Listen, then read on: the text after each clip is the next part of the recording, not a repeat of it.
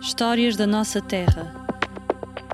Histórias contadas pelo De Siraj da Eritreia, a liberdade durante a nossa pelo vida? Luciano do Brasil, confiar, pelo. Hamza da Síria Disse que tem saudades, e pelo. Carlos da Colômbia. foi a maior experiência no ano de trabalho. Neste episódio, Educação, cada um dos participantes partilha aquilo que o tema sugere ou faz recordar.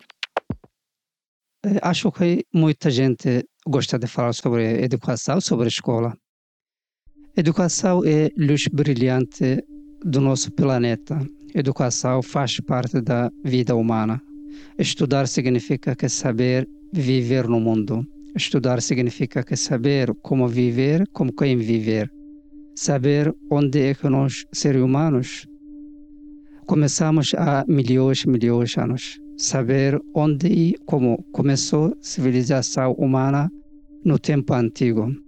Aprendemos histórias, geografia, ciência, relações entre pessoas, relações entre nacionais e internacionais, a política, criamos tecnologias. Sabemos a educação tem muitas importâncias, contadas e não contadas, mas infelizmente existem milhões e milhões de crianças no mundo que não têm esta oportunidade, não têm acesso à escola. Vou contar-vos eh, a minha história, uma história muito pequenina. Eu vivia numa aldeia, eh, a minha escola chama-se Malca, escola eh, primária, e na mesma aldeia onde eu vivia. E, e na altura, quando eu estava na, na escola primária, fui criticado pelas, pelos vizinhos e por algumas pessoas, porque eles achavam que eu vou deixar a escola e, e ajudar a família. Mas não deixei a escola porque tenho apoio da família e do meu pai.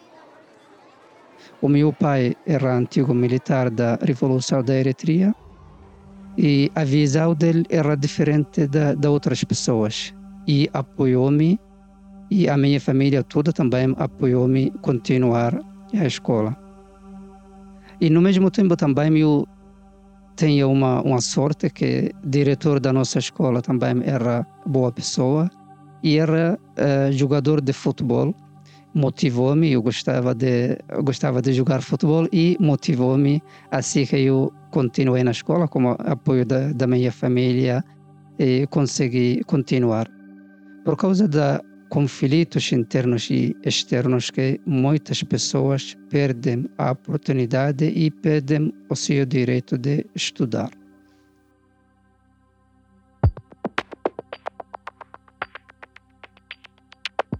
E você também acha que para ser vencedor precisa levantar o troféu?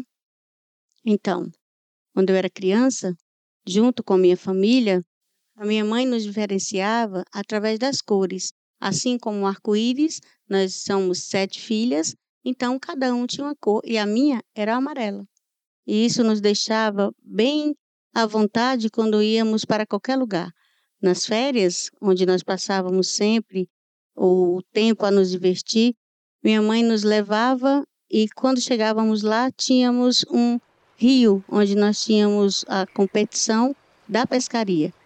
Meu pai preparava uma vara de pescar para cada um de nós. Eu, claro, com minha vara amarela, ia sempre para um lugar onde eu sabia que tinha maior número de peixes e sempre ganhava, porque quem ganhava era quem podia ter a condição de pescar primeiro peixe. Mas todas as regras impostas pelas outras irmãs era que tinha que ter o peixe para mostrar. Mas eu ganhava porque conseguia primeiro. Nesse mesmo momento, eu olhava para a carinha do peixe e de, ouvia, sentia ele dizer que queria voltar para o rio. Eu mostrava para todos que havia pescado e devolvia o peixe para o rio. E assim eu me sentia campeã da competição, mas o meu troféu voltava para o lugar dele.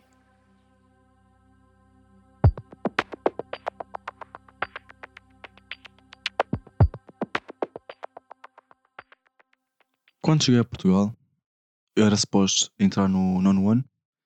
Entretanto, entrei no sétimo por ter falta de prática da língua portuguesa. Acabei o nono ano, fui para o décimo, escolhi o curso de multimédia.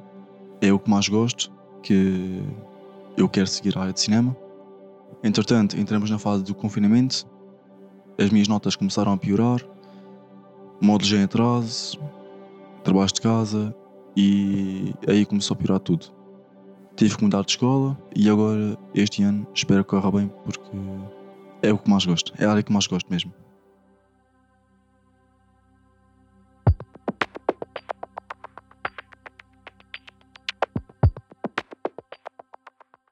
Há uma história que lembro com muita alegria, mas também com muita tristeza.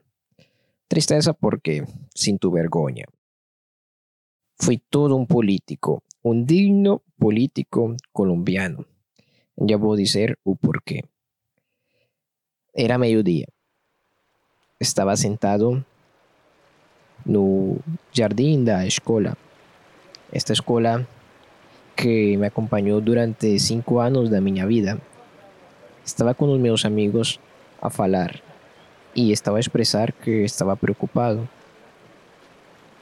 E eles dizem-me, mas não é para estar preocupado. Eu disse, sim, estou preocupado porque não quero ganhar. A resposta deles é, mas como é que é isso que não queres ganhar? Tu vais ganhar. Eu disse, não quero ganhar por causa que não estou preparado. Eu não sei por que fiz isto. Eles disseram-me, mas Carlos, nós fomos júri de mesa de votação e nós reparamos os votos e o mais provável é que você vai ganhar.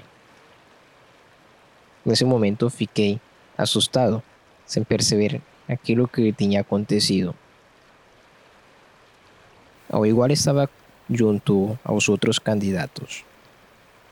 Tínhamos, por essa altura, 10 anos.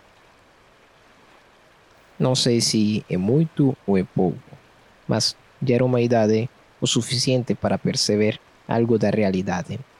Junto aos candidatos, falávamos que ninguém queria ganhar, porque fizemos isso sem perceber o motivo. E de que estou a falar? Normalmente, no fim do ensino básico, há uma votação para escolher o representante dos estudantes. Na minha escola, uma escola pequena, com 300 estudantes, localizada no meu bairro, um bairro bom, tranquilo, ameno, muito sociável, eu decidi, no último ano do ensino básico, ser candidato para ser representante. Éramos quatro os candidatos. Como é que funcionava? Nós íamos de turma em turma a falar, a fazer as nossas propostas e tentar convencer as pessoas, aos estudantes, a votarem por nós. Eu tive um apoio especial. A minha mãe, ela fazia parte da comissão dos pais de família e os professores gostavam muito dela. Isso que, significou? Que tive apoio por parte dos professores. Aqui as coisas já não estavam a correr bem. Tive uma influência. Passávamos de turma em turma e as professoras dizem-me: Carlos, diz isto para eles que eles vão gostar. Foi assim tinha assessores especialistas para conseguir influenciar nos eleitores. E sim, o resultado foi que ganhei. O que, que significou ganhar? Foi um momento de preocupação, de tristeza e sem saber aquilo que tinha feito. Mas, no entanto, foi um momento onde posso dizer com orgulho Fui um digno político colombiano que fez muitas promessas. Um país solidário, trabalhadores com melhores salários. e projetamos um país lleno de progresso. E isso foi o suficiente para, para poder ganhar. Depois de ter ganho, o tempo passou, passou um ano, e afinal do ano, o que que fiz? Acho que vocês já devem saber. Não fiz nada. Este foi o episódio Educação do podcast Histórias da Nossa Terra. uma parceria entre o JRS Portugal, uma organização internacional católica com a missão de servir, acompanhar e defender migrantes e refugiados, e Ambigular, uma plataforma que conta histórias do ponto de vista de quem as vive. Sabe mais sobre nós em www.jrsportugal.pt e em www.ambigular.org. Estamos também em qualquer aplicação de podcast.